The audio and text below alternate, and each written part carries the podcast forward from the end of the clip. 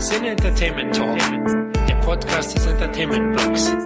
Mehr Fan Talk über Filme und Serien.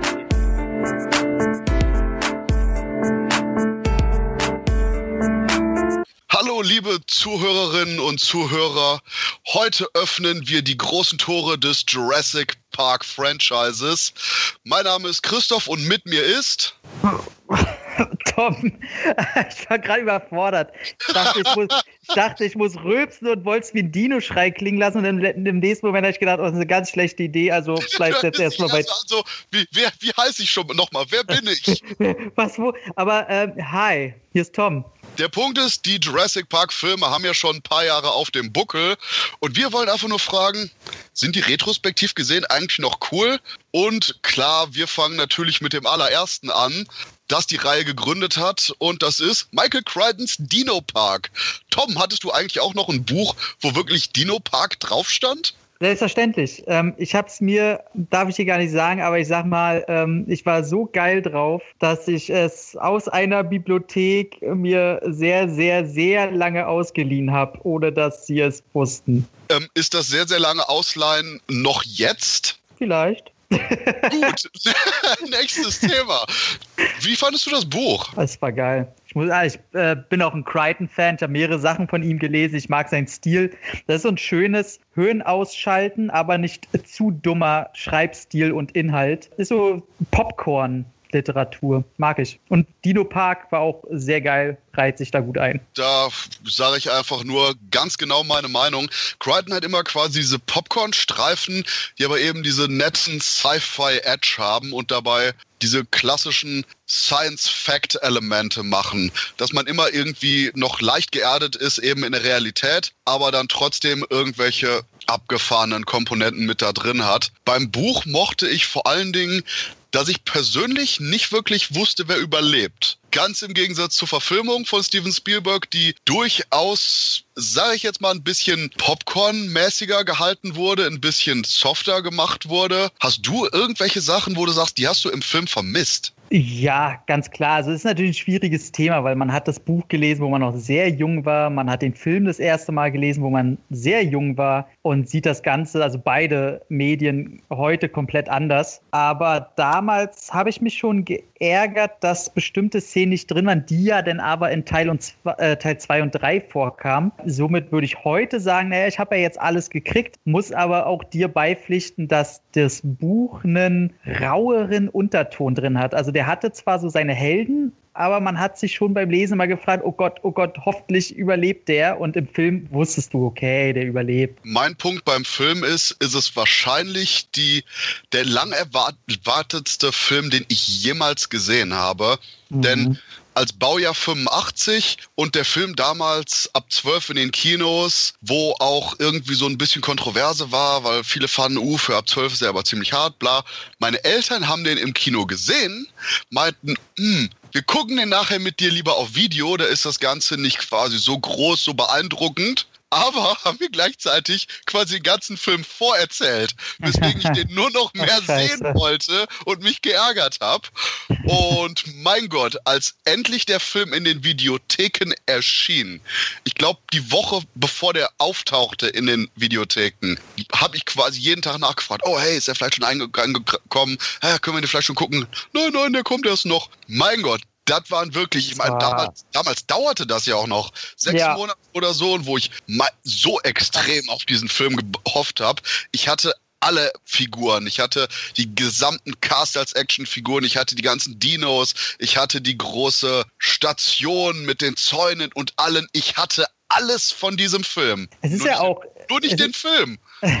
es ist ja auch genau, also wir sind ja dieselbe Generation. Ich bin 86er Baujahr. Ich konnte den nicht im Kino gucken. Da fehlten dann ein, zwei Jahre. Und wie du schon sagst, es war für unsere Generation, glaube ich, der erste Film, der so eine Marketingmaschinerie überhaupt in Gang gesetzt hat. Also du hast ja Jurassic Park überall gehabt. Egal was, es gab alles mit Jurassic Park. Und wenn es eine verkackte Computermaus war oder eine Popcornmaschine, Jurassic Park gab es davon. Wie heute mit Star Wars, als äh, Episode 7 rauskam. Und äh, man ist ja auch noch als junger Mensch, ich weiß gar nicht, ob es heute noch genauso bei den Kids ist, vielleicht nicht mehr so extrem, aber Dinos sind doch der geilste Scheiß gewesen. Es gab nichts Geileres als Dinos und dann ist man auf einmal in diesem absoluten, oh, nichts ist geiler als Dinos. Ich liebe Dinos mehr als meine Familie. Und genau in dem Alter, wo man einen so gut catchen kann, kommt auch noch ein Steven Spielberg Jurassic Park raus. Also eigentlich war es schon zu schön, um wahr zu sein. Wobei, was das angeht, ich hatte auch in der Kindheit vorher, dass ich diese Dino Riders ja. geliebt habe. Die Serie da war auch so geil.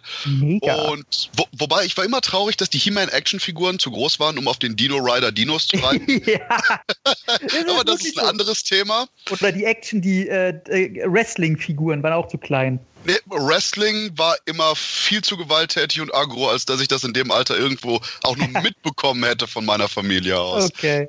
Aber du, du sagst auch schon, wir haben die ganze Zeit über diesen Marketing-Blitz geredet, der Jurassic Park umweht. Und ich gehe jetzt einfach mal so weit und sage, Jurassic Park selber als Film war meiner Meinung nach der Punkt, wo du von dem durchaus großen Hollywood-Kino in die Blockbuster-Ära gegangen bist, wo du nur noch riesige Produktionen mit extremer Marketing-Power dahinter hattest und da auch du wirklich den Break siehst von den Elementen im Film, von den Figuren, von der Figurenaufteilung, von dem, was passiert.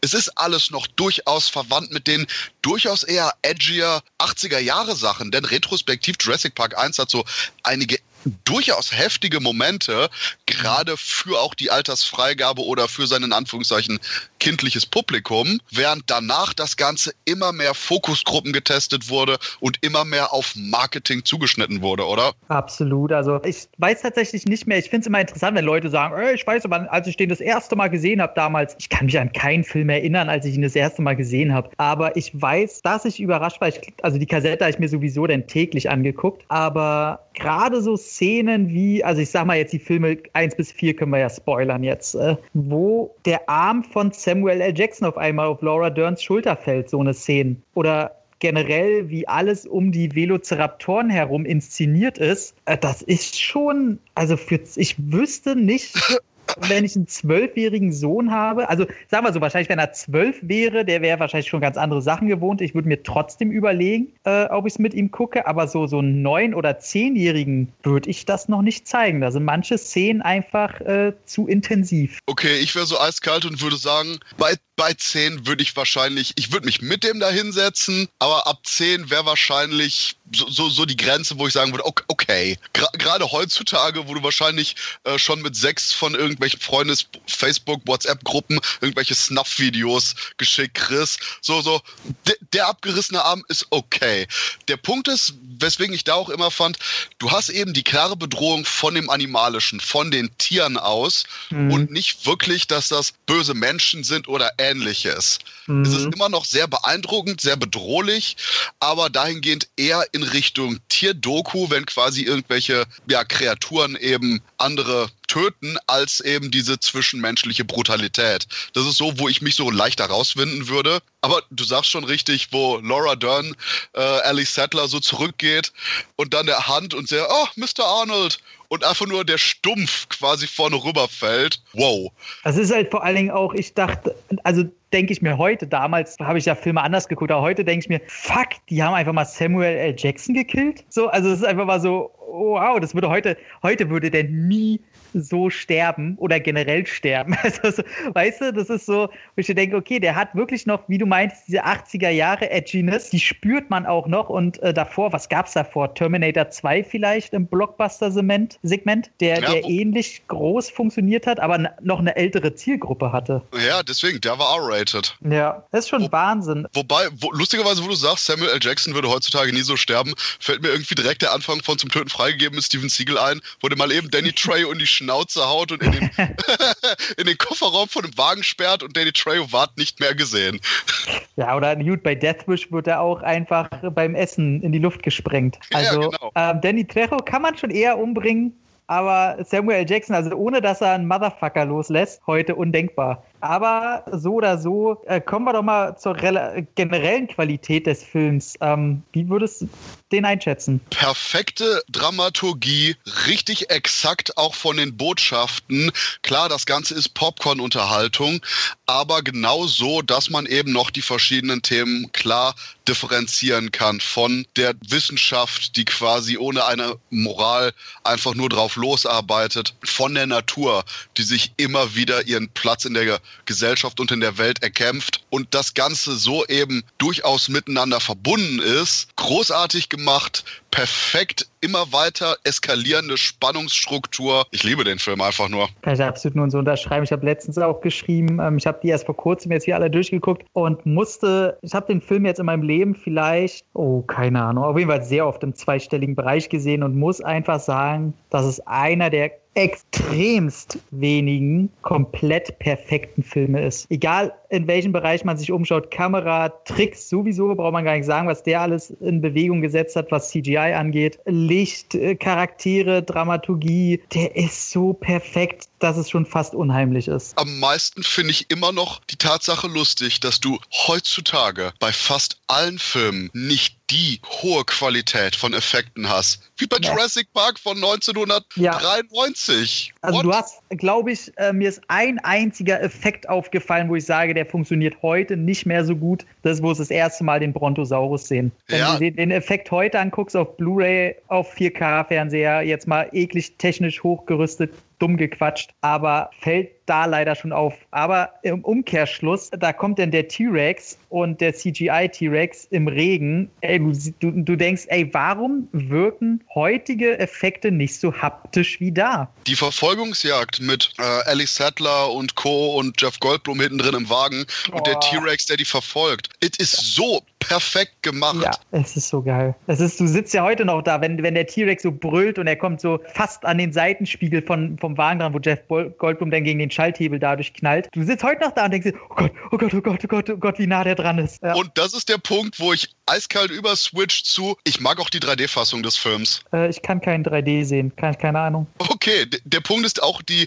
nachher umgewandelte 3D-Fassung von Jurassic Park. Gerade bei dem Moment, dass die ganze T-Rex-Verfolgung zum Beispiel, wo du wirklich noch unmittelbarer da drin bist und erst recht dann auch nochmal zeigt, wie gut die Effekte von damals sind, wenn du die quasi mit der aktuellen 3D-Technologie kombiniert hast. Also mhm. wer einen 3D-Fernseher noch haben sollte oder sich an den 3D-Boom von vor zig Jahren erinnert, Jurassic Park 3D lohnt sich auch absolut und sieht fantastisch aus. Wenn man 3D mag, unbedingt Jurassic Park 3D reinziehen. Richtig mhm. geil. Habe ich auch schon oft gehört, dass da, ähm, ich meine, die haben sich auch für Jurassic Park da richtig Zeit gelassen. Ne? Also die haben, das Ding wurde ja richtig gut bearbeitet, ähnlich gut wie Cameron mit seinem Terminator. Das ist ja einer ja. der der Vorzeigebeispiele Jurassic Park. Wobei ich sogar so weit gehe und sage, Jurassic Park funktioniert noch besser, weil du einfach von den Szenen her, weil das Ganze von den Szenen her schlicht und ergreifend besser wirkt, zum Beispiel mit der Verfolgungsjagd oder auch den engen Gängen nachher von der Küche, wo hm. ähm, Tim und Lex rumkriechen und du eben diese harten Kanten überall hast und bei Terminator 2 vor allen Dingen bei den Verfolgungsjagden natürlich dabei hast, aber gerade eben durch die verschiedenen Elemente Jurassic Park noch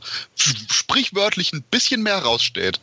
Glaube ich dir. Also da, da finde ich es auch immer schade, dass ich äh, den 3D-Effekt halt nicht genießen kann. Ähm, habe immer noch nicht ganz rausgefunden, woran es liegt. Äh, mein Augenarzt hat da zwar eine Theorie, aber naja. Und Hast du noch was zu Jurassic Park? Ja, und zwar, was ich ganz groß ankreiden will, erstmal Velociraptoren, seitdem einer der geilsten Filmmonster überhaupt. Und tatsächlich vielleicht der einzige Film, der es schafft, mir zwei Stunden schreiende Kinder vorzusetzen und ich die nicht nervig finde. Ich finde, der Film hat die perfektesten Filmkinder aller Zeiten. Da stimme ich dir zu. Und mir ist auch noch gerade was eingefallen. Eine Sache, die eigentlich fast allen Jurassic Park Filmen danach unglaublich fehlte, ist das Bewundern der Tiere. Ja. Du hast ja. die Szene, wie du sagtest, mit den, mit den Brachiosauriern am Anfang. Du hast diese wunderbare Sache mit Dr. Grant und Co. und dem Triceratops, wo der da mm. drauf liegt, um ja. den Atmen zu hören.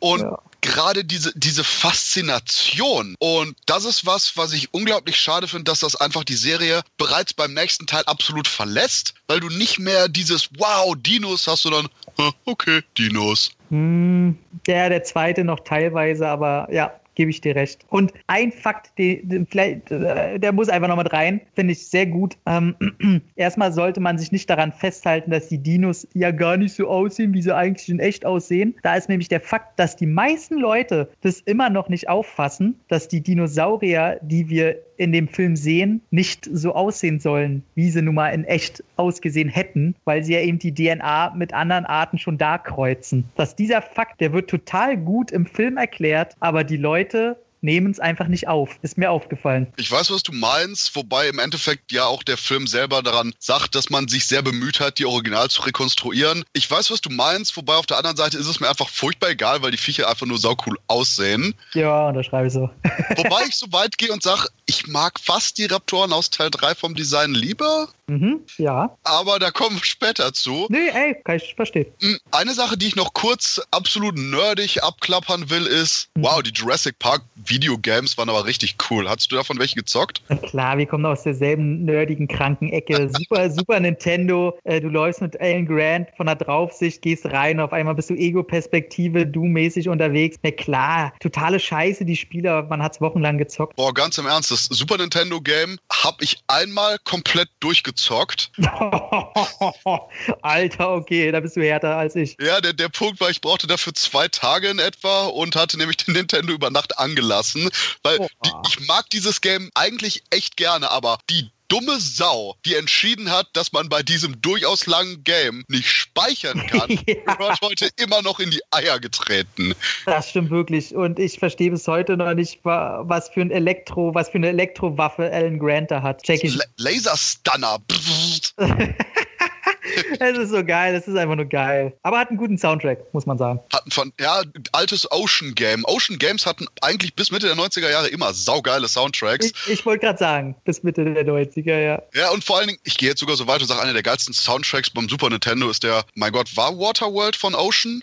Ich glaube, ja. Das, ich glaube, das war der Gag. Wa äh, Ocean hatte auch das Game to Waterworld gemacht, was wahrscheinlich einer der besten Soundtracks auf dem Super Nintendo ist. Aber ich glaube, wir kommen jetzt ein bisschen weit ja. vom Thema ab. Und ich sag, The Lost World, Jurassic Park. Tom, mhm. go. Uh, wenn Jurassic Park hat man so groß erwartet, weil man Dinos sehen könnte. Jurassic Park 2 hat man abgöttisch abgewartet, weil der erste Teil halt Gott war in filmischer Form für Klein Tom und viele, viele andere. War damals aber schon langsam in dem Alter, wo man sich dann auch mit, mit Kritiken auseinandergesetzt hat, sich ein bisschen durchgefummelt hat. Und als dann die ersten Kritiken schon sagten, so ja, guter Film, aber dem fehlt die Magie vom ersten Teil, bin ich schon ah, mit einer anderen Erwartung ins Kino gegangen und muss sagen, fand ihn beim ersten Mal genauso. Völlig okay, kann man machen, irgendwas fehlt mir da. Ich fand ihn später dann richtig scheiße und habe ihn jetzt nochmal geguckt und habe gesagt, ja, hat viel Gutes, hat weniger Schlechtes, als er Gutes hat, aber mein Gott, da hätte man, äh, der, den Zeitdruck merkt man aber an allen Ecken, Leute. Ich erinnere mich damals noch, wie ich bei, erinnerst du dich an Limit, die Jugendzeitschrift? Ja, klar. Am Anfang noch dicke Bücher mit Van Damme vorne drauf. Yes, sau cool. Ich erinnere mich, wie Limit quasi bei fast jeder Ausgabe darauf hingearbeitet hat und immer so ein paar Bilder dabei hatte. ja, und ich stimmt. tierisch gehypt wurde. Und das erste Mal, wo ich den Film im Kino gesehen habe, ich glaube, ich habe den ernsthaft nicht mitbekommen, weil so ein semi-orgasmischer Euphorie-Rausch einfach nur durch meinen Körper mhm. ging. Ich kann endlich Jurassic Park im Kino sehen. Ich habe Dinos auf der großen Leinwand. Scheiß auf den Rest. Ja. Das Problem ist, ich habe das Gefühl, dass die Produzenten genauso gedacht haben. Ja. Und je öfter ich den sehe, weil ich, ach, da, da, ich mag das Ende. Ich meine, wir haben T-Rex in der Großstadt. Mhm. Immer cool, aber mein Gott, hasse ich die Figuren in dem Film. Und oh, ja. Vince Vaughn ist, glaube ich, mit der, ich eine von den Filmfiguren, die ich am meisten in meinem Leben hasse. Wow. Dieser komische Peter Wichser Greenpeace Arschloch Vollidiot, der eben mit Julian Moores bla ähm, konsequent alle Dinos freilässt, die gefangen wurden und wortwörtlich jeden einzelnen Tod auf dem Gewissen hat. Plus, schlicht und ergreifend, eigentlich war ja die Story, wir schicken Jeff Goldblum dahin, damit er irgendwie die komischen Wilderer äh, davon abhält, die Dinos zu fangen. Und wir haben diese komischen Aktivisten da mit am Start, falls irgendwas schief geht oder damit er einfach nur Kacke bauen kann. Und dass man sogar Vince Vaughns Tod, der gescriptet war, aufgrund von Zeitproblemen nicht gedreht hat. Denn eigentlich sollte der am Ende den Helikopter rufen und dann von einem Raptor gefressen werden. Hätte mhm. das noch gegangen, hätte ich zumindest noch halbwegs damit arbeiten können. Aber dass Vince Vaughn, die dumme Sau, den Film sogar überlebt, mh, mm, fuck. Jetzt muss ich nachfragen, magst du Vince Vaughn nicht oder die Figur nicht? Ich, ich hasse die Figur und ich habe dadurch extreme Probleme gehabt mit Vince Vaughn, aber bin mhm. langsam aber sicher so, dass ich zumindest sagen kann, ich akzeptiere, dass er lebt. Das ist ja interessant. Ich habe über die Figur, ich glaube, die fand ich als, als jüngerer Mensch noch sympathischer, habe aber komplett gar nichts gegen seine Figur. Das ist halt, also das wäre gerade das Letzte gewesen, was ich von irgendjemandem erwartet habe, der über den Film spricht. Das ist gerade voll witzig. Krass, okay, weil ich verstehe halt seine Agenda total und finde ihn gar nicht so nervig in dem Film. Der Punkt ist, der ist nicht wirklich nervig. Der Punkt, es hat schlicht und ergreifend sämtliche Tode zu verantworten. Da, du hattest die. Aber es wollte er ja nicht. Oh also, nein, ich will nicht, dass jemand stirbt. Ich lasse nur diese riesigen zerstörerischen Tiere alle auf einmal frei, nachts, wo keiner darauf vorbereitet ist. Ups! Naja, er, er lässt ja im Grunde, also die inszenieren das schon so, dass die Pflanzenfresser freilassen. Also ich glaube, der hat nicht damit gerechnet, dass die so Riot drehen. Ich finde, ja, wenn man jetzt drüber nachdenkt, klar, da hätten Menschen sterben können, aber ich glaube, dass da so eine Stampede auslöst und so eine, dass die Geschehnisse, die danach passieren, so eintreten. Ich glaube, da der, hätte der nicht mal im Ansatz, auch die Figur nicht. Also ich finde das schon okay, dass die Figur das macht. Ja, aber gerade weil er selbst nicht daran denkt, ist das nur noch ein weiterer Arschlochpunkt, der von mir auf sein Konto geht. Also Arschloch ja. ist für mich halt eher so wie der Jäger. So, der ist zwar intelligent und der ist charismatisch, aber der ist für mich ein krasses Arschloch. Ist für mich der einzige, den ich mag in dem Film und den ich als positive Identifikationsfigur ansehe.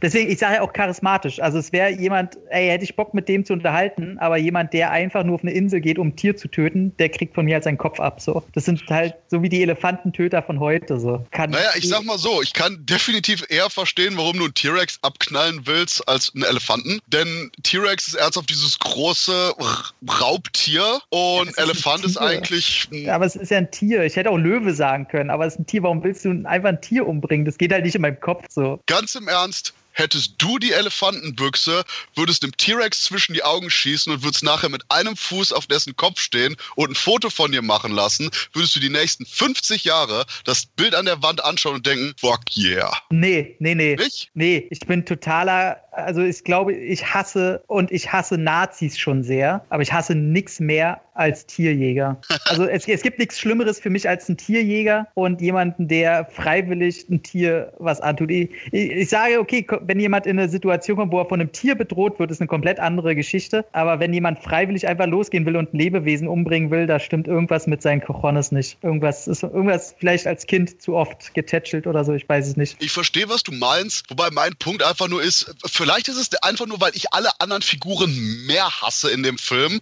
Kann ich auch. Bin zumindest der Typ eine klare Agenda hat. Ich weiß, ja. was er will, ich weiß, warum er es will und im Endeffekt, obwohl alle Leute ihm sogar in die Suppe spucken, schafft er das noch. Gehe ich auch so weit mit dir, dass ich sage, dass er mir die charismatischste Figur drin ist. Weil erstens ist der Schauspieler geil und er ist der Einzige, der hat zwar eine beschissene Überzeugung, aber ist der Einzige, der keine dummen Entscheidungen trifft. Also, du, also der ist, der ist intelligenter geschrieben, als es die anderen Figuren vermuten lassen in dem Film. Mein Problem, wo du sagst, von wegen den Figuren und deren Agenda, ähm, quasi das, was du hast mit dem Großwildjäger, habe ich ähm, mit äh, Peter Stormers Charakter, weil, weil der ist quasi nur ein einfachen mhm. Arschloch, wo er quasi ja. hier diesen kleinen Dino sieht und genau, Dieter Stark hieß der. Genau, und genau, Dieter, Dieter. genau, Dieter. The fucking Germans. Natürlich. Und vor allen Dingen, wo er diesen kleinen Dino sieht und den dann selbst, wo ich denke. Oh Mann, ey. Ja, hab ich auch gedacht, man, warum denn so Spasti? Aber da war schon klar, da siehst du auch, da kommen wir wieder zu der Qualität des Films. Als er das gemacht hat, schon als kleiner Junge, wusste man, okay, da kriegt er die Packung dafür. Und das ist was, wo ich absolut gar kein Problem mit hatte. Aber ich hätte, ganz im Ernst, ich hätte so sehr gewollt, dass eben hier Julianne Moore Sarah Harding gefressen wird. Ich wollte, dass Nick von Owen, Vince Vaughn, das blöde Arschloch gefressen wird. und, und vor allen Dingen hier die Sarah Harding, Julianne Moore. Oh, hm, wir bringen den kleinen Baby T-Rex ins äh, Oh ja. Teil. Und oh ja, oh, der ja. schreit die ganze Zeit. Hm, ja, passiert ja wohl nichts. Und, und die Frau ist eine Verhaltenspaläontologin. Ja, genau. Also da ich springe dauernd ins Wort, Entschuldigung. Nee, Entschuldigung, ähm, ich, der Film regt mich echt jedes Mal auf, wenn ich drüber nachdenke. Entschuldigung, ich, ich mache mich jetzt erstmal mute. Go. Äh, nee, nee, ist auch völlig richtig. Ich will bloß die ganze Zeit sagen, ja, ja, Mann, genau, weil ich genauso davor sitze und die, jeder, der mich kennt, weiß, ich bin in Julian Moore verliebt, aber ihr Charakter in dem Film, habe ich gesagt, ey, mit dem Hass, mit dem ich sie da überhäufen würde, da braucht die 20 von ihren Glücksrucksäcken, damit die davon kommt. Also, was die für dumme Entscheidungen trifft und dann auch, ey, ich kann Jeff Goldblum so verstehen, ich wäre so sauer auf diese Frau. Und wo wir gerade bei sauer sind, ich glaube, der Film hat äh, vielleicht ein, äh, wenn nicht den Hasscharakter in der Geschichte meiner kinematografischen Gedächtnishülle. Und zwar die Ziehtochter von Jeff Goldblum. Alter, ey, was ich. Es, es gibt keinen Voodoo-Zauber, keinen Hasszauber, den ich nicht schon auf die gesprochen hätte. Ich hasse die. Die ist so scheiße. Hm, dich haben sie aus dem Team gesprochen, ne? Äh, gesprochen geworfen. Äh, ich mache hier eine coole Aktion und kicken, kicken Velociraptor weg und gucke dabei noch cool in die Kamera. Warum haben sie es nicht gleich in Zeitlupe gemacht, um es noch cooler zu machen? Und sie versteckt sich da drin und macht und es redet, dauert eine Scheiße. Ey, ich will ihr die ganze Zeit in die Fresse hauen. Das ist so krass eine nervige Scheißperson. So, ich hatte keinerlei Probleme mit der Figur. Was? Ach, du willst doch nur PC sein, weil es schwarz ist. Absolut. Schwarz und eine Frau. Hier bitte aufpassen, ja? Female Body Person. Ich hasse die so krass, ey. Ich hasse die so krass. Der Punkt, ich weiß, was du meinst, aber da wirklich ja noch ein Kind ist, kann ich damit viel besser arbeiten. Ganz im Ernst. Wir, wenn Julian Moores Charakter fucking zwölf wäre, hätte ich wahrscheinlich auch viel weniger Probleme damit, sie eine absolute Vollidiotin zu nennen für ihre Aktion. Das ist da der Punkt, weswegen ich deutlich milder mit dem Kindcharakter umgehe an der Stelle, als mit den ganzen Erwachsenen, die es eigentlich viel besser wissen müssen. Kann, kann ich verstehen und auch schon, wie du sagtest, sie ist ja Verhaltenspaläontologin und in der ersten Szene wo man sie sieht, geht sie einfach mal zu einem Baby-Stegosaurus und will es anfassen und alles. Und die Eltern rennen genau drumherum. Sagen mir, ja, genau das würde die Person machen. Das ist schon, also da gebe ich dir völlig, völlig recht. Wobei, das ist der Punkt, wo ich ganz eiskalt sagen muss, die Szene mit dem großen Trailer, der über der Klippe hängt, ist fantastisch. Ja, die ist super. Und dazu muss ich auch sagen, dass, und die Figur wird immer wieder vergessen, Eddie, der, der, der Techniker der Truppe, der, ist ja, der ist erstens der Held und zweitens hätte ich seine Figur gerne mit der von äh, Vince Vaughn ausgetauscht. Auch wenn ich die nicht hasse, aber ich fand Eddie war eine Figur, die hatte viel mehr so Heldenbonus, auch schon vorher, bevor der Aktion. Du, der hat von dem wolltest du einfach mehr sehen und den fand ich super. Ich mag auch den, den Darsteller total und die Figur, das hat mich so ein bisschen fertig gemacht, dass der äh, denn da stirbt, so früh im Film. Gebe ich dir definitiv. Und ich revidiere, was ich gesagt habe hier über Pete Postlewaits Charakter, denn Eddie ist der Held des Films. Ja, also ich, ich mag auch die Inszenierung. Da kann man jetzt äh, Spielberg wieder äh, hervorheben. Die ganze Art, wie, also diese Szene, die komplette Abhangsszene, die kristallisiert sich so extrem raus, als hätte die Teil vom ersten Teil sein können. Also die hat einfach eine Wahnsinnsqualität. Was mir bei Teil 2 jedes Mal einfällt, es gab direkt nach dem ersten Kinofilm eine ziemlich coole Comic-Serie, die davon handelte, dass quasi Jurassic Park erstmal Militär kommt, fängt die Dinos wieder ein und du hast einen äh, verrückten Drug-Lord, der Velociraptoren entführen lässt. Ellie Settler und Grant werden mit eingesagt und der Drug-Lord will nämlich die Velociraptoren quasi als so seine Wach- und Kampfhunde ausbilden und gleichzeitig dann Grant und Settler einsetzen, damit die die ja, Raptoren drillen. Gleichzeitig kommen auch noch hier Robert Muldoon wieder vor Moore und Jeff Goldblum, die sich dann auf die Suche machen nach Sattler und Co. und das Ganze irgendwo im Dschungel dann zum Showdown kommt. Es ist ein bisschen extrem weit gegriffen, aber ganz im Ernst, hättet ihr nicht das verfilmen können, Leute? Oh, nee, nee, das ist schon sehr comic-mäßig. So, das, ist, das ist schon. Äh, ich weiß, was du meinst, aber ganz im Ernst, bei Jurassic Park 2, ich habe das Gefühl, die haben die Action-Szenen geschrieben und dann gesagt, hm, wie kriegen wir die Scheiße denn hier, das Ganze von A nach B läuft.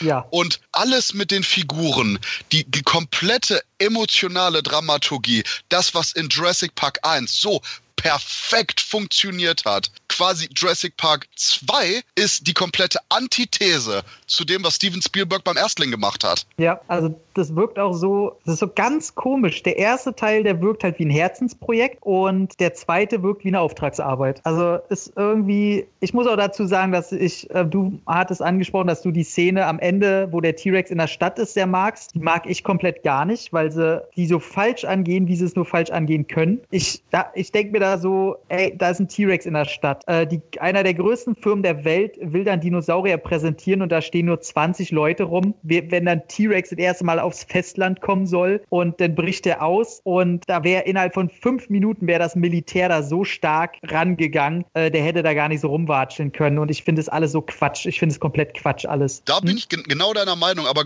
aber eben, was du schon sagtest, die, die gesamte Prämisse ist totaler Schwachsinn. Ich mag sprichwörtlich die Bilder. Ich mag, dass mhm. der T-Rex da ist. Das Ganze macht keinen Sinn. Ist absolut einfach nur um die Szene, wie, wie ich schon meinte, einfach nur damit man die Szene hat, in den Film geballert worden. Mhm. Aber ich kann nicht mein inneres Kind erwürgen und sagen, hier nein, du, du magst nicht, wie der T-Rex durch die Stadt läuft. Schaffe ich es einfach nicht. Ja, also ich kann dich da schon verstehen. Und man wollte ja auch, das ist ja auch immer ein Kritikpunkt, den man als Kind hatte an Jurassic Park 1, dass man sagte, oh Mann, ich will aber auch mal so Dinos in der Stadt sehen. Wie krass wäre das denn? So, und jetzt hatte man es halt. Also da ist so, ich, ich, ja, ich bin da auch immer so im Zwiegespräch und weiß komplett, was du meinst, aber mittlerweile, ich werde älter und miese Petriger und sag mittlerweile, ah, nee, ich werde nicht mehr. Und ich finde, die Faulheit des Steven Spielbergs, was Skript angeht, sieht man ganz klar an der Ankunft des Schiffes vom T-Rex. Dass die da, weil es macht komplett keinen Sinn, weil da ja die, das Schiff kommt an und da hängt schon eine, eine, eine Hand am Lenker, die ab ist und der T-Rex ist aber trotzdem gefangen. Also als würde er sich, hätte er sich selber weggesperrt. Und da fehlte ja eine komplette Szene, warum das so ist und die wurde einfach nicht gedreht, es wurde nichts erklärt und der Zuschauer fragt sich da, also es ist schon so ein großes Plothole, dass sich selbst der Otto Normal Gucker fragt, sag mal, was ist denn das für ein Quatsch? Wie soll das denn gegangen sein? Ach, du hattest doch diese brillante Sequenz, wo der T-Rex ausgebrochen ist, die Leute umgebracht hat und dann der letzte von den ganzen ähm, Marineleuten, die da geholfen haben, das zu machen, heldenhaft darunter gesprungen ist, automatisiert die Türen hat schließen lassen und sich geopfert hat, damit der T-Rex wieder, ja okay, zu, zumindest das so meine Erklärung, wie ich mir das jeweils zusammengereimt habe, äh, damit ich die Szene nachher genießen konnte. Äh, genau so war es auch in meinem Kopf natürlich der Typ, der sich geopfert hat und mit reingesprungen ist in die schließenden Tore, natürlich in äh, Zeitlupe, von unten gefilmt, wie er ins Maul springt schon fast. Aber es war tatsächlich so, dass die Szene, und die soll auch gedreht werden, als das Schiff ausläuft, ist das so gewesen, dass irgendwie ein, zwei Raptoren noch aufs Schiff gesprungen sind und es da denn äh, schon vorher die aufgefressen haben und der Raptor, der letzte, mit ins Wasser gefallen ist und der T-Rex halt gar nicht draußen war. Und äh, das Schiff dann einfach auf strikten automatischen Kurs Richtung Stadt gefahren ist. Auch wieder was, was besser gewesen wäre als die Großteil der Handlungsszenen in dem eigentlichen Film, den wir jetzt haben. ja, aber komm, hast, hast du noch positive Sachen? Das klingt so sehr negativ. Bei mir kriegt der Film halt trotzdem so eine 7 von 10. Was man noch sagen könnte? Das Einzige, was mir einfällt, ist, ich mochte den als Kind, weil ich auch die Actionfiguren wieder saugeil fand und mhm. alles und bla. Und lustigerweise ist das der einzige Film, den ich als Kind mochte, aber von dem ich im Nachhinein sage, this movie raped my childhood. das ja, ist so dieses, so ein bisschen so, ne? Ja, wo, wo ich gerne meinem kleinen Ich sagen würde, so, nein, der Film war scheiße, du genießt den jetzt nicht. Bad, ja. bad Kid. Ja, ey, wie, wie, wie, leicht man zu kriegen war, ne? Dinos haben gereicht. Das ist, ist so wunderbar. Genau, und das ist der Punkt, wo ich im Nachhinein echt sage, Lost World ist ein Film, der mich unglaublich desillusioniert und mir wirklich die kindliche Nostalgie im Nachhinein zerstört, weil ich den heute so sehr nicht mag. Mhm. Also ich habe auch gedacht, äh, als ich den letzten nochmal geguckt habe mit einer Person, da meinte ich auch, ja, so, weil sie war auch ein bisschen genervt so langsam, äh, weil er nicht so toll war. Meinte, ja, aber gleich kommen die Raptoren, so keine Angst, gleich kommen wieder unsere Lieblinge. Auch die Szene ist im Nachhinein, wie viel in Anführungszeichen Glück die Leute haben, wie konzipiert die Action mit den Raptoren wirkt, wo du denkst, ey, warum rennen die Raptoren jetzt nicht hin und fressen ihn jetzt einfach? Warum warten die jetzt gerade? Warum springt der jetzt gerade dahin? Warum macht er jetzt das? Das ist doch völliger Blödsinn. Nur damit es cool aussieht. Und das ist so, da habe ich mir auch gedacht, oh Mann, war der Film echt so Also, okay, krass. Ja, naja. Und ich denke, das ist der Punkt, wo ich jetzt einfach mal eiskalt überleite zum nächsten Film, oder?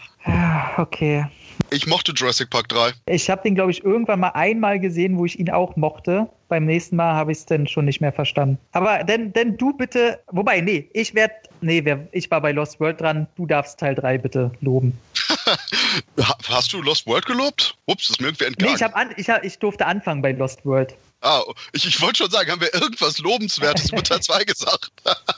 ähm, Jurassic Park 3 ist der wirkliche B-Movie mit einem A-Budget, der mir einfach Spaß macht. Die Figuren waren teilweise saudämlich, die Figuren waren eigentlich immer extrem eindimensional, aber ich mochte es, Sam Neill zurückzusehen als Alan Grant, der auch die Rolle wieder cool gespielt hat mit diesem extrem grummeligen Unterton. Ich mochte, dass hier quasi das Kind äh, auf der Insel, deswegen, wir haben die Story, Kind auf Insel, Dinosaurier, Alan Grant wird entführt von äh, zankendem Ehepaar und äh, angeheuerten Söldnern, um auf Insel zu gehen, um Kind zu holen. Chaos passiert. Und dass auch das Kind quasi durchaus keine, kein Hindernis ist, sondern eine Stütze, mochte ich, auch wenn er gezeigt wurde, dass der eben Probleme hatte, aber auch ein paar originelle Ideen hatte, wie er sich den Monstern erwehren konnte. Und insgesamt hattest du bei Jurassic Park 3 das, was ich nachhinein wünscht hätte, was bei Lost World gemacht haben.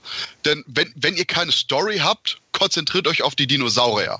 Und das hat bei mir meiner Meinung nach Jurassic Park gemacht. Und ich mochte das Element, dass Dr. Grant eben dieses, ja, ich sag mal, Tongefäß gemacht hatte, was die Geräusche von den Velociraptoren imitiert und am Ende genau die äh, Velociraptoren so lange nicht mit denen sprechen kann, sondern die so lange irritiert, bis sie gerettet werden können. Das ist eben der Punkt, wo ich sage, Jurassic Park 3 ist ein wahrscheinlich ziemlich dämlicher Film, aber kurz, knackig und mit einer großen Portion Dinosaurier. Im reinen Unterhaltungswertungssystem besser als äh, Teil 2? Ja. Mhm. Okay.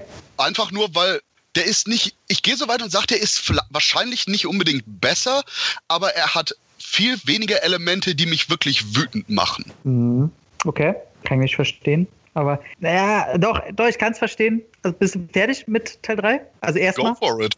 Okay. Das, was du angesprochen hast, dass die Charaktere dumm sind, eindimensional, erreicht leider bei mir eine Grenze, wo ich es nicht mehr belächeln kann. Also nicht, wenn Jurassic Park draufsteht, dann will ich da wenigstens ein Mindestmaß an Qualität haben. Und mein Problem ist zum einen die Hauptperson. Man hat außer Dr. Grant und Ellie Settler, die ja nicht mal vor Ort ist, sondern nur per Telefon zugeschaltet und am Anfang hier eine Szene bekommt und am Ende ein bisschen, dass Alan Grant die einzige Person ist, der man nicht den Tod wünscht. Ich wünsche auch dem Jungen den Tod. oh, come on. Nein, es ist wieder ein nerviges Scheißkind. Das ist wieder ein Kind, was von Erwachsenen geschrieben wird, wo man denkt, kein Kind wäre so. Und die ganze Story drumherum, das ist alles so eine gequillte Scheiße. Dieses zankende Ehepaar, äh, als wäre es eine Karikatur auf richtige Personen. William H. Macy, der null Chemie mit Thea Leone hat und man zu keiner Sekunde abkauft, dass die beiden irgendwie zusammengefunden hätten. Deswegen ähm, sind sie auch geschieden. Ja, aber sie waren lange genug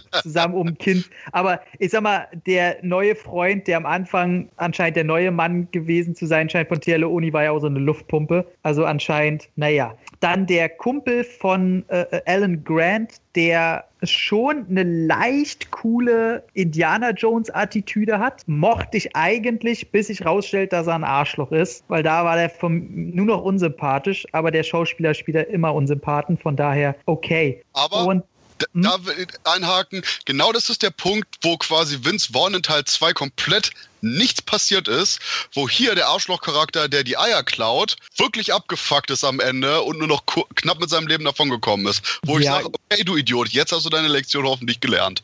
Der überlebt hat er trotzdem. Ja, aber das, nur so kann man Lektionen lernen. Ach, warum haben sie nicht einfach sterben lassen? Naja, aber der hätte auch in der Heldenaktion, was er ja eigentlich, also ich fand es auch doof schon als, als Teenie, dass der überlebt hat, weil das wieder so typisch, ja, ja, ist wieder ein Film ab 12, ach, Joe Johnston wieder, ach, der macht ja eh so gerne Familienfilme, er hat auch sehr gute Filme gemacht, ich will den Regisseur jetzt nicht schlecht machen. Äh, Rocketeer, yeah. Captain Und, America 1, yeah. Äh, ist mega scheiße.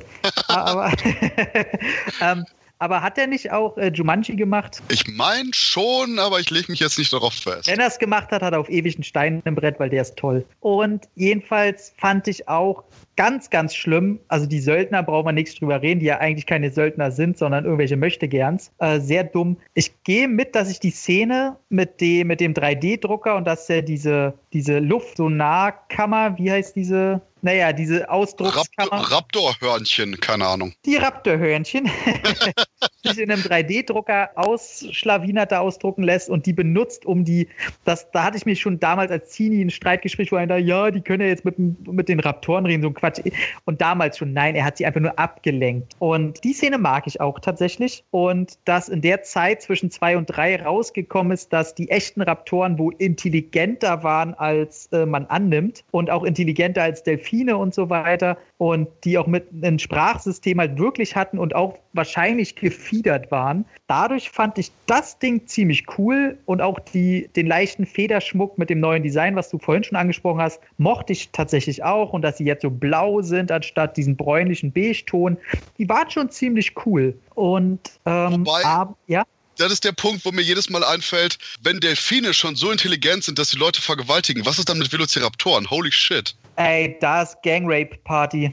Jeden Tag. Mein Gott, meine Jurassic Park Triple X Parody hatte recht.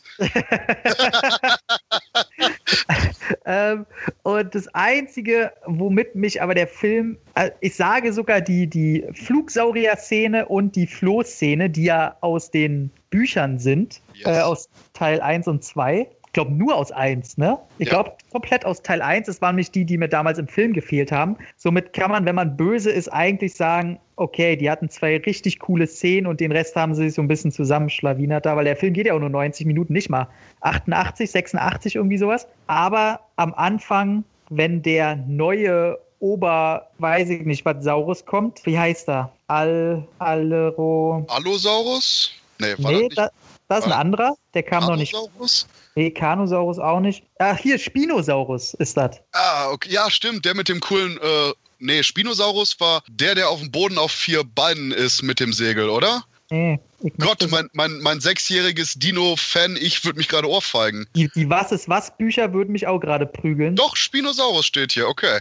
Ja. Ach, ich meinte die Metrodon, richtig. Ah, Okay, der wäre mir jetzt nicht mehr eingefallen. Da hätte ich nur noch irgendwas mit D gewusst. Ja, aber um, du, du, du, weißt meine Verwirrung wegen des Segels. Natürlich, die sehen ja auch ansonsten gleich aus. Sieht ja aus wie ein plattgedrückter Spino. Der zu, der zu krass High Five. Ey, ohne Scheiß, es sieht aus wie einer, ein Spinosaurus, der zu hart bei DHL packen musste auf dem Rücken. So, so sieht der aus. Und zwar, wenn der wenn der am Anfang auftaucht und die ersten mechanischen Effekte kommen, jetzt fällt mir das Wort nicht ein, wo sie mit Prosthetics und nicht mit CGI arbeiten, sondern mit, ich will nicht Roboter sagen, sondern mit Animatronics. Animatronics, Dankeschön. Die sehen so schlecht aus. Also da habe ich mich gefragt, wie geht das, dass das wirklich viel, viel schlechter aussieht als im ersten Teil. Du siehst einfach nur den Spinosaurus stehen und der Kopf, wie bei einem Freizeitpark, bewegt sich einfach nur so ganz schlecht nach links und rechts und das Maul öffnet sich total unhomogen. So, äh, äh, und, und du fragst mich, was, was soll der Scheiß? So, und da hat der Film mich jedes Mal komplett verloren, weil er aussieht nach,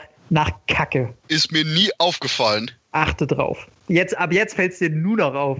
Na, na toll, danke schön. Ja, und dann kommt der T-Rex. Da muss ich aber sagen, das ist eine coole Einführung, um zu zeigen, wie motherfucking badass der Spinosaurus ist. Und es kommt zu einem Zweikampf mit einem T-Rex, der einfach mal Gott ist. Und äh, was macht er? Ja, was willst du denn so? Kriegst einmal, kriegst du einen frei und danach breche ich dir halt den Hals und dann geht's weiter. Das war schon, hatte so einen King Kong-Moment. Und ich gehe so weit und werde jetzt wahrscheinlich mich komplett so unsympathisch machen für alle Zuhörer.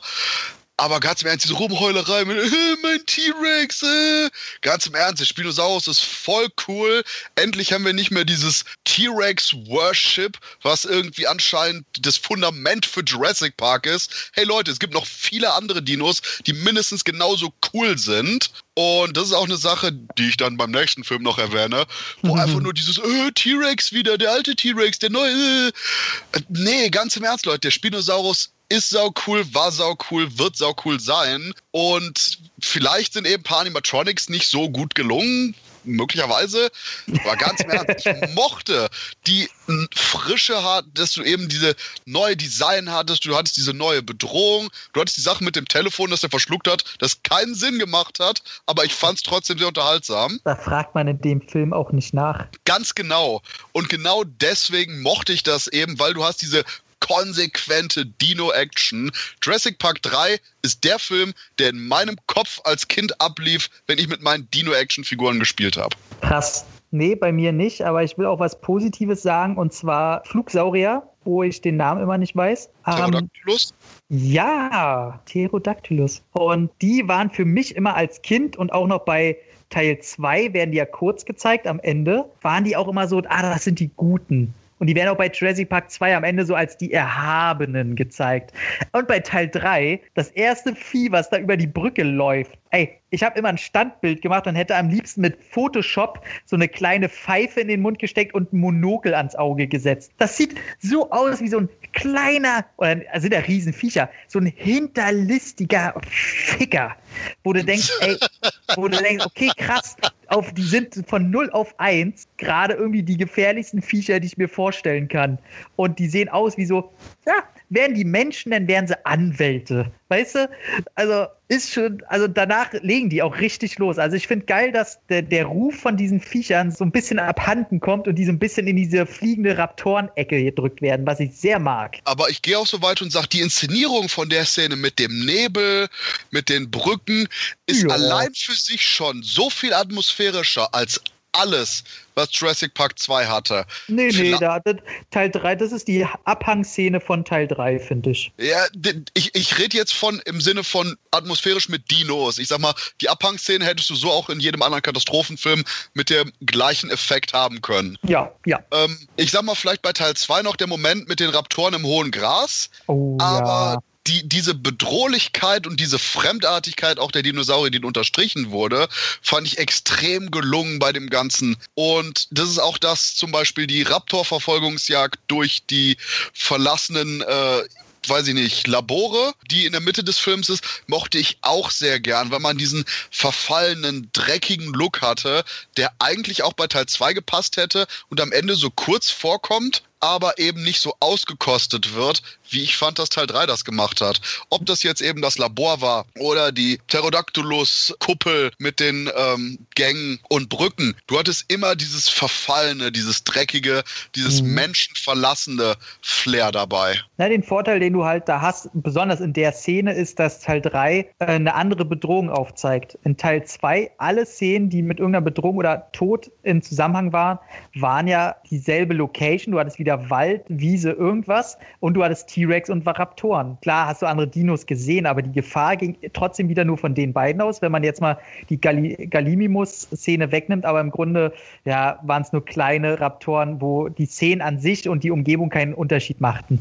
Du hast jetzt aber bei Teil 3 bist du auf einmal in dem Moment, wo dir klar wird, du bist hier in einem riesigen Käfig und auf einmal sind da Flugsaurier. Du hast eine komplett andere Situation. Und da muss ich auch sagen, da, da hast du denn so diesen Moment, wo du dir, wie, ich sag mal, wie bei heute in Marvel-Filmen, also denkst, wo dir auf einmal klar wird, in den nächsten fünf Minuten kommt irgendwas Geiles. Absolut. Und apropos irgendwas Geiles, das Finale im Fluss mit, keine Ahnung, dem brennenden Wasser oder was ist das?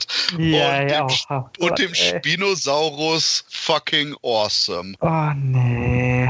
Fand ich, nee, ich weiß nicht, da, da ist halt das Problem, du hast den Vergleich zum Buch. Das, das ist halt mein Problem gewesen. Also die Szene haben sie aus dem Buch einfach geklaut, wo es im Buch noch der T-Rex war. Ja, im T-Rex Junior. Stimmt, das war noch aber kein, kein richtig kleiner wie im zweiten, sondern so, so ein Jugendlicher, ne? So ein, so ein ja, zwei, drei, zwei, drei, zwei Meter Ding oder so? Ja, also bei meiner Actionfiguren, die gerade neben mir stehen, der ist quasi so zwei Drittel so groß wie der ganz große. okay, okay, Teenage T-Rex. Ja, aber ohne Battle Damage war der im Buch. Hm. nee, ist schon nett. Es gibt auch eine Szene, die mag ich immer wieder, wo der Spinosaurus so gerade, wo die Flamme nach oben geht und im Schein der Flamme brüllt er einmal. Das sieht schon ziemlich geil aus. Also effekttechnisch ist das eine gute Szene. Hast du noch irgendwas zu Jurassic Park 3?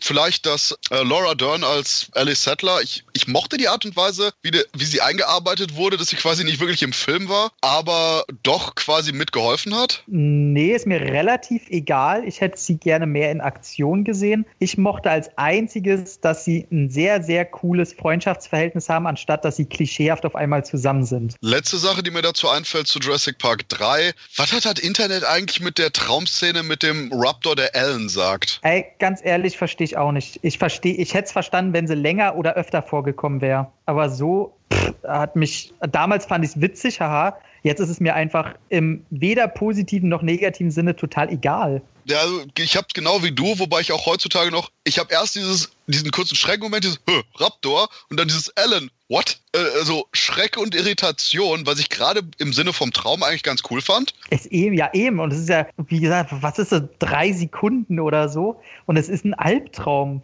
den ich ihm sogar zugestehe, was fucking Alan Grant, der hat ein bisschen was durch. Ja, das, deswegen, ich verstehe absolut nicht, warum irgendwie anscheinend alle sich komplett an dem Scheiß festbeißen, aber hey, wir, wir waren jetzt relativ milde zu Teil 3, ne? Mhm. Gut, ich öffne jetzt meinen persönlichen Hatecast Prequel mit Jurassic World. Holy shit. Erzähl du bitte was über den Film. Ich, ich bin gerade schon dabei, meine, meine Flammen hier zu schüren. Also äh, in meinem Kopf machst du jetzt, äh, also du gehst schon in dich mit deinen zwei Händen und machst den größten audiovisuellen Haarduken, den ich mir vorstellen kann, wenn du Zeit findest. Nee, nee, das ist schon eine Genki-Dama. Ach, es ist schön mit Nerds zu reden. Ey, ich sag's immer wieder. Auf jeden Fall, meine Herangehensweise ist, dass ich Jurassic World, die Trailer vorher, boah, fand ich die scheiße. Ich fand ich einfach nicht gut. Ich habe die total nicht gemocht und bin dann natürlich trotzdem ins Kino. Äh, auch, glaube ich, gleich am ersten Tag oder so. Ich habe den, den Hype, den der Film dann gemacht hat, vom Einspiel her gar nicht so mitbekommen oder war auf jeden Fall nicht der Grund. Ich wollte einfach nur wieder große Dinos sehen und bei uns ist ja sowieso, manche Filme sind einfach Pflicht, auch wegen aus Berufszweig wegen, muss man einfach gucken. Dann habe ich den geguckt, auch mit Begleitung und fuck, hatte ich meinen Spaß, ey. Also wirklich, das war für mich Blockbuster, so wie ich es haben will. Strunzdumm, will ich gar nichts zu sagen, aber gleichzeitig für mich so charismatisch, dass ich ihm dieses Strunzdumme komplett nicht übel nehme. Da, da war bei mir im Sekundenablauf immer wieder, oh Mann, okay, das ist jetzt echt peinlich. Und dann zwei Sekunden später, oh, das ist jetzt aber ein bisschen geil. So, und es war so richtig so ein Geben und Nehmen und am Ende saß ich da, wusste gar nicht so richtig hin mit meinen Emotionen und war einfach wieder, ich war wieder Kind und muss sagen, hey, die Ausrichtung, ich mag einfach sehr, sehr vieles daran. Hab den jetzt seitdem insgesamt dreimal gesehen und kann nur sagen, dass sich äh, meine Meinung da komplett nicht ändert. Lustig, dass du sagst, da war ich wieder Kind. Als ich Jurassic World im Kino gesehen habe, war das und das ist jetzt nicht überzogen gemeint, der Moment, wo ich merkte, dass ich erwachsen bin und vielleicht sogar alt. Mhm. Ich bin nicht derjenige, der aus einem Film rausgeht, aber nach 20 Minuten von dem Film war ich dermaßen sauer schon, dass ich oh. dachte, ich könnte jetzt gehen, denn es bringt nichts, das ist nur Müll. Und dann ging der Film weiter und ich, ich hatte bessere Besuche beim Proktologen als den Film angefangen von der Tatsache mit. Aber ja, ja, dazu müssen wir erstmal wissen, deine Beziehung zum Proktologen ist rein. Emotional, sexuell. Ja, okay. Ähm, der Punkt ist am Anfang die Sache mit der, mit, mit den Kindern und den Eltern, die sich scheiden lassen, die nichts irgendwie wichtig ist für den Film. Du hättest einfach nur sagen können, hier die Kinder besuchen ihre Tante. Boom, fertig. 15 Minuten Scheiße direkt aus dem Film geworfen, die keine Sau interessiert. Dann die absolut hirnrissige, gottserbärmlich dämliche Scheiße mit den Gyrospheres ist, glaube ich, einer der dümmsten Sache, die ich jemals in meinem Leben gesehen habe, sehen werde oder die Menschen erschaffen werden. Ja, stimmt aber wirklich. Und, und vor allen Dingen, du, du hast eine Gyrosphere, wo du erstmal, du setzt einen Jugendlichen und einen Kind da rein, die freifahren mit Triceratopsen und anderen Dinosauriern. Ganz im Ernst, der Park ist eröffnet und nicht drei Stunden nachdem der eröffnet ist, am allerersten Tag, ist irgendein betrunkenes Arschloch, das sich da reinsetzt und Bumpercar-mäßig gegen die Dinos fährt. Natürlich. What the fuck? Und, und dass du die Scheißdinger auch noch quasi aus dem Gehege raussteuern kannst. Wo ich, ja. das, das war der Moment, wo ich wirklich aufgegeben habe. Dieses, erschieß mich hier, ich habe, ich, ich, mein Gehirn brauche ich eh nicht. Es, es sagt die ganze Zeit nur falsch, falsch, falsch, falsch, falsch, falsch, falsch. Das ist schon, das ist auch sehr extrem, ja. Und dann, dass der Film die Eier hatte, nicht nur Nostalgie-Ploitation Deluxe zu sein, sondern wortwörtlich so einen alten Jurassic Park-Wagen irgendwo am Arsch der Welt auszugraben mit den Kindern, die sagen, guck mal, hier sind die Nachtsichtgeräte, die an die, die ihr euch wahrscheinlich erinnert. Hier ist der Wagen, an den ihr euch wahrscheinlich erinnert. Und genau das gleiche wird auch mit diesem Nostalgie Porn weitergetrieben für, hey, wir haben den alten T-Rex hier, der kommt zum Finale zurück. Du hast den sau scheiße dämlichen Indominus Rex. Oh, hey, ähm, Leute interessieren sich nicht mehr für Dinos. Okay, meine Meinung dazu. Welche, welche Menschen sagen, oh, guck mal, da ist ein Dinosaurier. Boring. Gut, ich kann es verstehen. Medienzeitalter, alle Leute sind Arschlöcher. Gut. Das ja, man muss auch sagen, den, den Park gibt es da schon jahrelang, ne, in dem Film. Und wenn jahrelang über Medien die Leute daran gewöhnt sind, glaube ich das schon. Gut, das ist der einzige Punkt, den ich hätte schlucken können, wenn ich vorher nicht gezwungen worden wäre, die ganzen anderen Liter von Scheiße mhm. zu ertrinken der Punkt ist schlicht und ergreifend dann auch noch, hey, guck mal, wir haben einen Dominus Rex gemacht. Ja, äh, was ist das denn? Ja, eine Mischung zwischen T-Rex und Velociraptor so. Oh, hm, das ist quasi Peanut, Peanut Butter Sandwich, der Dinosaurier. Das alles ist ja nicht nur, da ist ja, die haben ja da Dutzende von DNA-Strängen reingemacht. Auch Tintenfisch ist doch noch bei und Frosch. Richtig, wir, wir haben den ja, Dinosaurier, ja. den wir groß vorführen können, der sich tarnt. What? Ja, ja, ey, da sind so viele dumme Sachen drin. Ganz klar auch, dass der, dieser, dieser Arschloch ältere Bruder, der die ganze Zeit nur irgendwie pubertär mit irgendwelchen Mädels da rumflirten will, die, die kommen mitten im Dschungel an so ein altes Auto und die beiden kriegen das alte Wrack, was da jahrelang im Dschungel rumliegt, kriegen die wieder zum Laufen. So, ja, ist klar. Aber hey, ist dumme Scheiße, ich bin dabei. Es war halt wirklich, wenn du mit der Prämisse rangehst, dass, dass du so, so ein Mindestmaß an Logik haben willst, dann zerreißt dich der Film. Also dann, dann ist das dann, als wenn dir die Eier abfallen. Das ist absolut. Ich meine, sie rennt den ganzen, den ganzen Film über, obwohl sie von einem Dominus Rex, auch ein sehr kreativloser Name, und von Raptoren und was weiß ich alles gejagt wird, rennt sie da mit Absatzschuhen rum. So, ja, ist klar. So, die haben alles. So, und es gibt auch so Szenen, die liebe ich ja. Das ist die Szene, wo die äh, Flugsaurier ausbrechen und dann sind ja alle Charaktere ziemlich in dem Besucherbereich. Und du siehst, wie Chris Pratt mit Anhang, mit den zwei Jungs und ihr halt mit dem Auto fährt und er sagt halt, ja, wir müssen die irgendwie aufhalten und er steigt aus und einfach random, total random, in dem Moment, wo er aussteigt, geht neben ihm eine Tür auf, wo eine Security, eine Security-Frau mit zwei Gewehren in der Hand rauskommt und ihm eins davon gibt und einfach weiterläuft. Und du denkst dir, ach so läuft das in dem Park, so ist alles klar. So, ey, ja, also ich hatte da mega meinen Spaß mit. Ich gehe an den Film ran mit, ich erwarte das Mindestmaß an Intelligenz, was ich bei nicht Jurassic Park 1 bekommen habe. Ich mhm. erwarte das Mindestmaß an Intelligenz, was ich bei Jurassic Park 3 bekommen habe. Das ist nicht zu viel erwartet. Aber selbst das hat der Film nicht untergraben. Das hat er untertunnelt, ist in Australien rausgefallen und hat seine eigene Gravitation erreicht und ist durch die Atmosphäre weiter runter aus, dem, aus der Stratosphäre der Welt gefallen, weil es so ver verdammt niedrig war. Ja, es und, ist, also ja, stimmt. Oh, und das stimmt halt wirklich. Und vor allen Dingen, du hast selbst inhaltlich so viel Bullshit.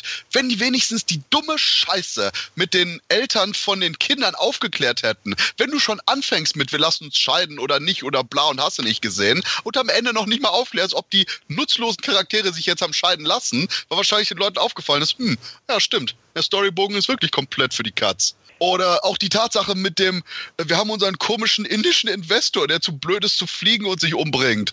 Ähm, wir haben die komplett ineffektiven Squad-Typen, weil der Indominus kann sich ja tarnen und während er die ganze Zeit herangewachsen ist, hat, haben wir ja nie irgendwie das Viech getestet. Oh, alles. Der, der, Punkt ist nicht, dass ich aktiv den Film hinterfragen will. Der Punkt mhm, ist, dass yeah, der Film yeah, dermaßen viele Lücken hat, dass ich jedes Mal, wenn ich auch nur versuche, quasi gemütlich von A nach B zu laufen, in so große Löcher, Handlungslöcher bei dem Teil falle, dass ich nicht mehr vorankomme. Ja, also der springt dir, also wenn, wenn du mit der Logik rangehst, klar, springt der dir mit dem Arsch ins Gesicht. Das ist so ein Film, wie so ein typischer B-Movie. Ach, hier, der Typ hat den Bart, dann muss das der Böse sein. So mit, mit so einer Logik geht halt dieser Film ran. Und ich glaube, da ist bei mir einfach der Effekt wie bei dir bei am Ende vom Teil 2, dass ich sage, ich stehe einfach von Frame zu Frame, stehe ich auf diesen cleanen Look und wenn Dinosaurier drin sind, auf die Effekte und dass es halt knallt. Also da, da kriegt der Film mich total. Der ist für mich wahnsinnig unterhaltsam und steht bei mir sogar über 2 und 3, was den reinen Unterhaltungswert angeht. Knallt nicht die Action von Teil 3 viel mehr als bei World? Krass, also gerade da, ich weiß nicht, nee, da ist, ähm, nee, Nee, kann ich nicht sagen. Deswegen, also, welche Action-Szenen mochtest du bei Jurassic World? Auf jeden Fall generell, na klar, die Raptoren, das mag ich, wo er mit den Raptoren auf dem Motorrad durch den Wald fährt, wo man auch sagt, fahr mal mit, mit dem Motorrad durch den Wald, du knallst nach fünf Minuten entweder über einen Ast oder fährst gegen Baum oder sonst irgendwas. Scheißegal, er kann es einfach. Mit Raptoren, äh, das mag ich, die Schießerei danach mit den, also generell, bis die Szene vorbei ist, die mag ich.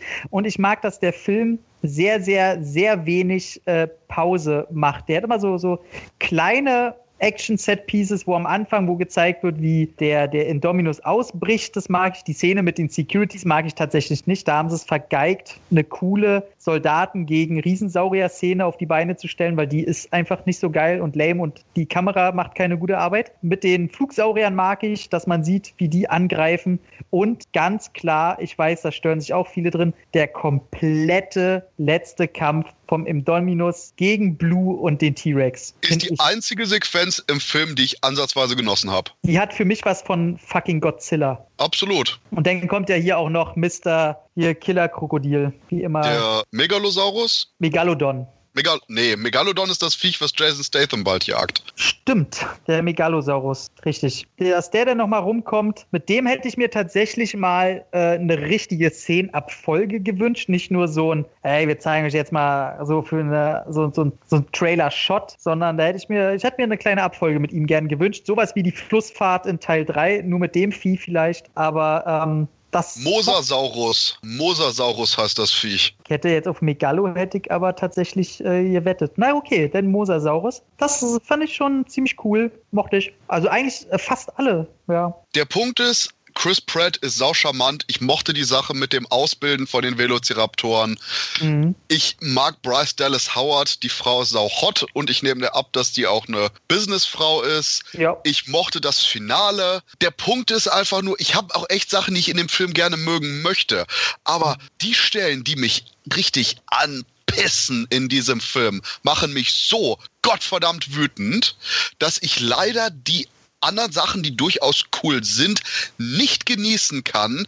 Einfach nur, weil Film mich so wütend macht eben. Kann ich total verstehen. Also ähm, das ist auch ein Film, den ich gar nicht verteidigen will, weil ich weiß, warum ich den toll finde und es total mein persönliches Gusto und hat mit der Qualität vom Film glaube ich, recht wenig zu tun. Also es ist so wie so ein, ich glaube, das kann man immer wie zum Sommerblockbuster jetzt, wie zum Beispiel, nehmen wir Marvel als Vergleich. Die Dinger, die rauskommen, ey, die funktionieren nach Schema F und die sind teilweise zwar sehr viel smarter, aber trotzdem ist es halt nichts Großes. Aber wenn dich Bombast halt kriegt oder Fast and Furious, ich hasse Autos, ich hasse Prototypen, ich hasse so eine Scheiße. Ich gucke mir das an und habe einfach den Fun meines Lebens.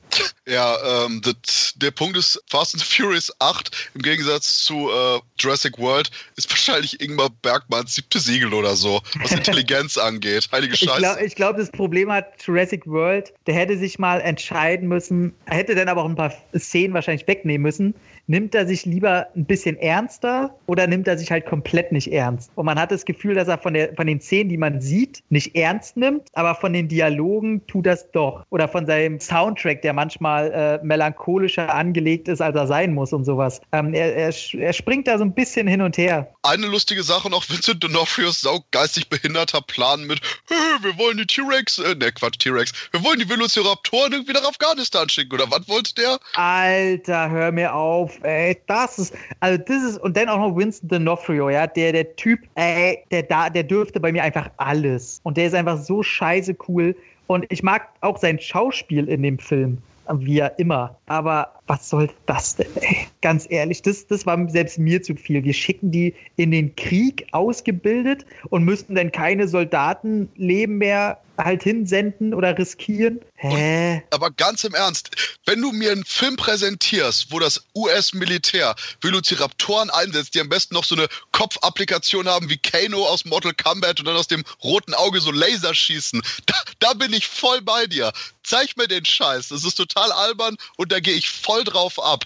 Ja, du, bist doch, du bist doch ein Nerd wie ich oder wir. Du kennst ja bestimmt die alte Drehbuchfassung, oder? Fuck yeah. Uh, Human Dinosaur Hybrids. Jupp.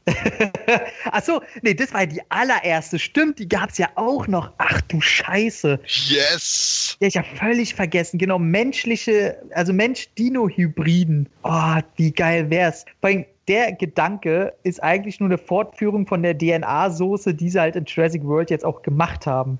Also, keine Ahnung, vielleicht können wir mit einer menschlichen Leber diese Krankheit nicht mehr retten, aber mit einer Dino-Leber könnten wir es. Und auf einmal kriegt er wie Brundle fliegemäßig, wird auf einmal zu einem Dinosaurier. Und das Lustigste ist, dass wahrscheinlich dann alle Leute gemerkt haben, scheiße, das können wir nicht durchziehen, sonst machen wir ein Prequel zu Theodore Rex.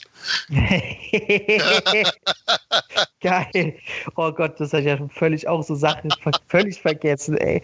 Aber nee, es gab ja noch die zweite Drehbuchfassung, die kurz vor dem Greenlight stand, wo halt wirklich äh, Dinosaurier von irgendwelchen Investoren, wie jetzt anscheinend bei Fallen Kingdom, geklaut werden oder aufgerüstet, wie auch immer, und dann halt wirklich mit Waffen versehen werden. Wo dann halt, da gab es Script-Zeichnungen oder äh, Pre-Visuals, wo halt T-Rex wirklich einen riesen Stand hinten auf seinem Hinterkopf hatte, riesen Waffen an den Seiten, wo halt ein Typ drauf stand, der das dann steuert. Und ein anderer hat halt den T-Rex mit einer Fernbedienung steuern sollen. Ganz im Ernst, der äh, gro riesig große Dino Riders liebende Teil meiner Seele sagt, fuck yeah.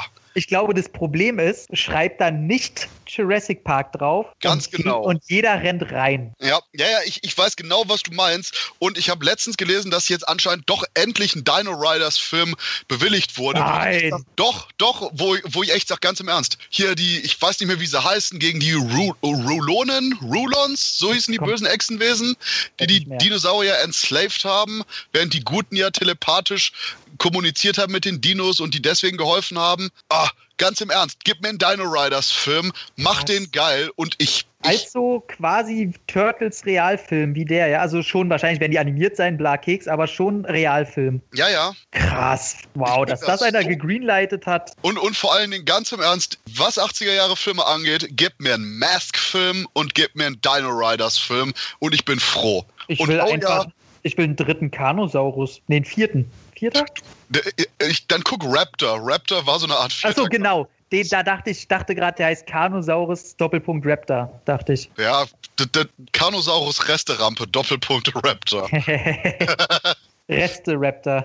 Aber ich denke, wir sollten uns einen Carnosaurus-Cast für ein zweites aufheben. Ey, ja, das ist mega Bock lustig.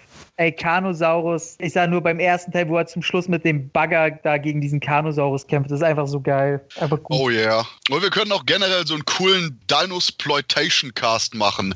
Liebe Gibt's Leser. Tatsächlich äh, nicht so viel ordentliche.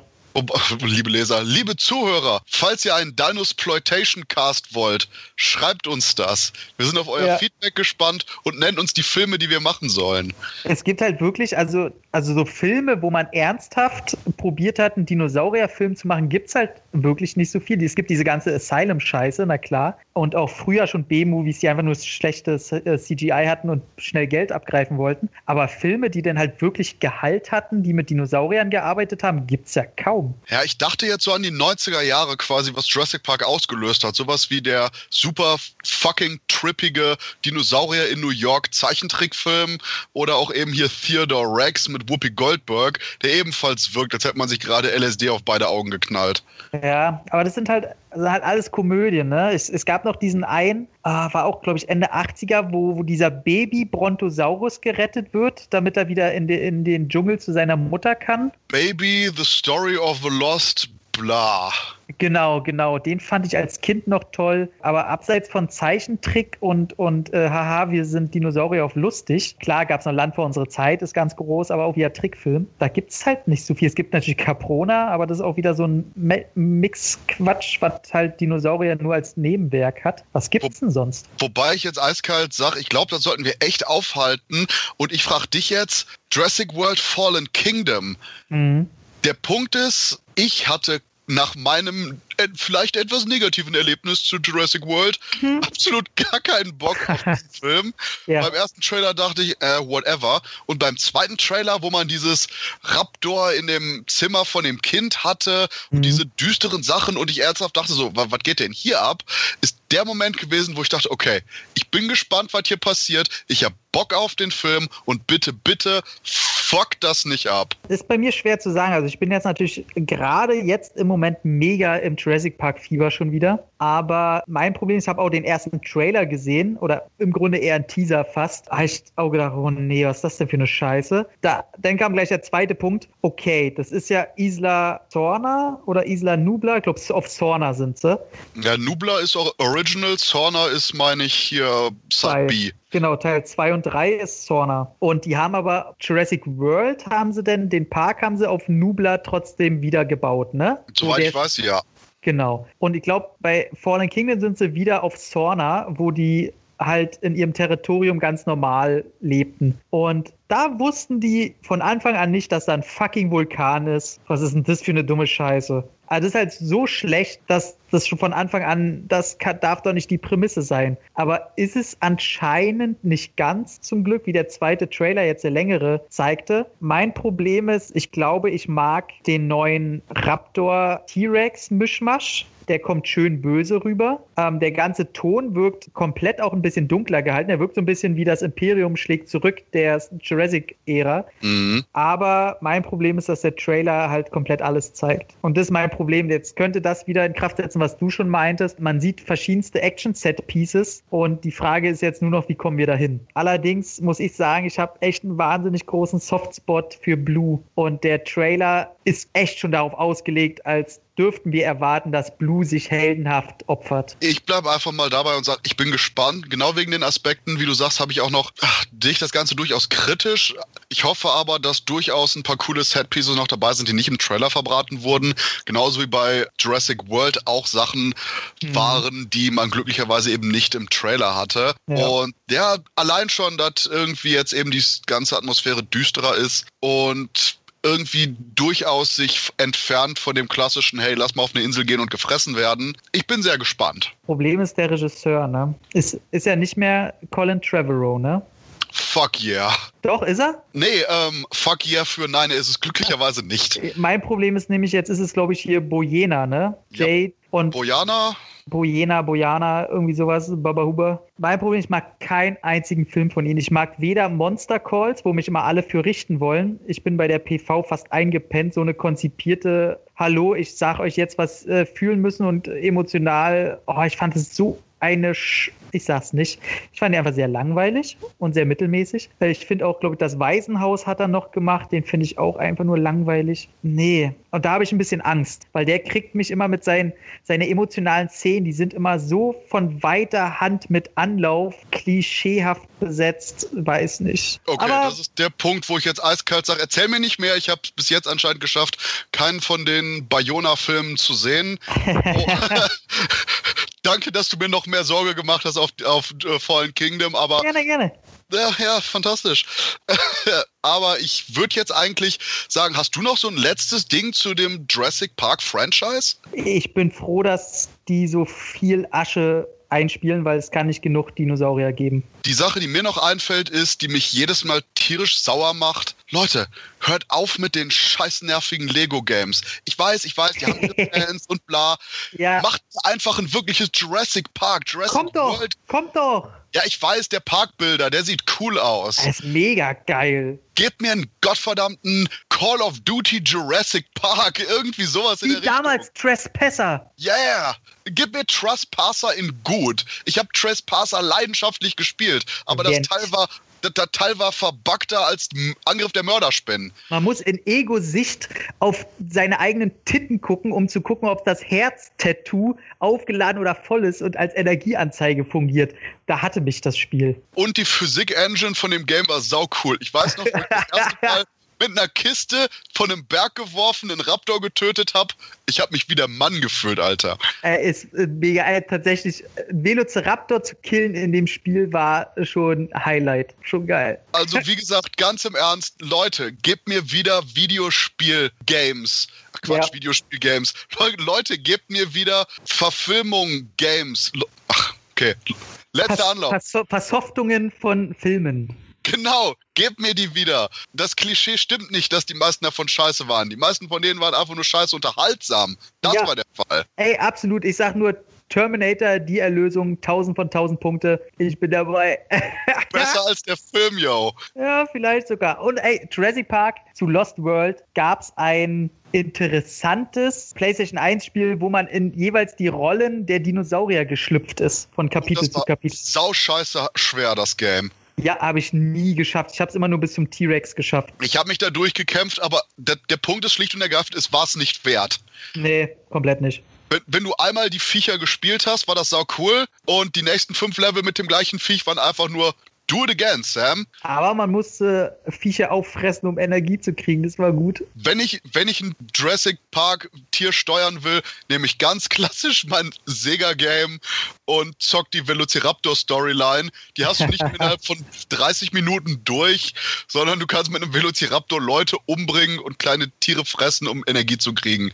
Das ist schon Perfekt. Kann man schon machen. Zum dritten Teil kam nichts raus, ne? Nur so, so kleinste PC-Online-Titel, ne? Ja, ich habe das damals aber auch schon irgendwie verpasst. Ich habe auch, da war ich dann der Punkt, wo ich auch zu alt war, um so viele Actionfiguren zu hm, kaufen. Es, es gibt im, im Ausland, leider kann man das im, im deutschen Store nicht kaufen. Ähm, Im Ausland gibt es ein Telltale-Game von Jurassic Park. Telltale-Game von Jurassic Park kannst du ganz normal bei der Playstation kaufen. Ja, ich habe eine Playstation, aber die verstaubt hier seit Monaten schon, also eine 4. Ich bin ein Xboxler. Du kannst auf beidem, ich, du hast das auch für nee, Xbox, nicht? Nee, du kannst auch, auch bei Playstation möchte ich sagen, dass du äh, im Ausland das Ding nicht kaufen kannst. Okay, du, du kannst aber bei uns auf jeden Fall die Telltale Jurassic Park Games kaufen für drei und ich meine sogar vier. Mm -mm. Nö. Also ich, weil ich sehr geil auf die Teile bin und ich, hab, ich will die unbedingt auf meiner Xbox haben. Und also ich, ich habe die auf jeden Fall auf der PlayStation 3. Ah, bei der 3 weiß ich nicht, wie es da ist mit, mit äh, Regionalcode ändern. Ich glaube, das ist da eine andere Geschichte. Wie ist denn jetzt ganz kurz als Abschluss, wie, wie ist das? Sehr unterhaltsam, weil du steuerst quasi eine Geschichte, die in der Mitte von Teil 1 anfängt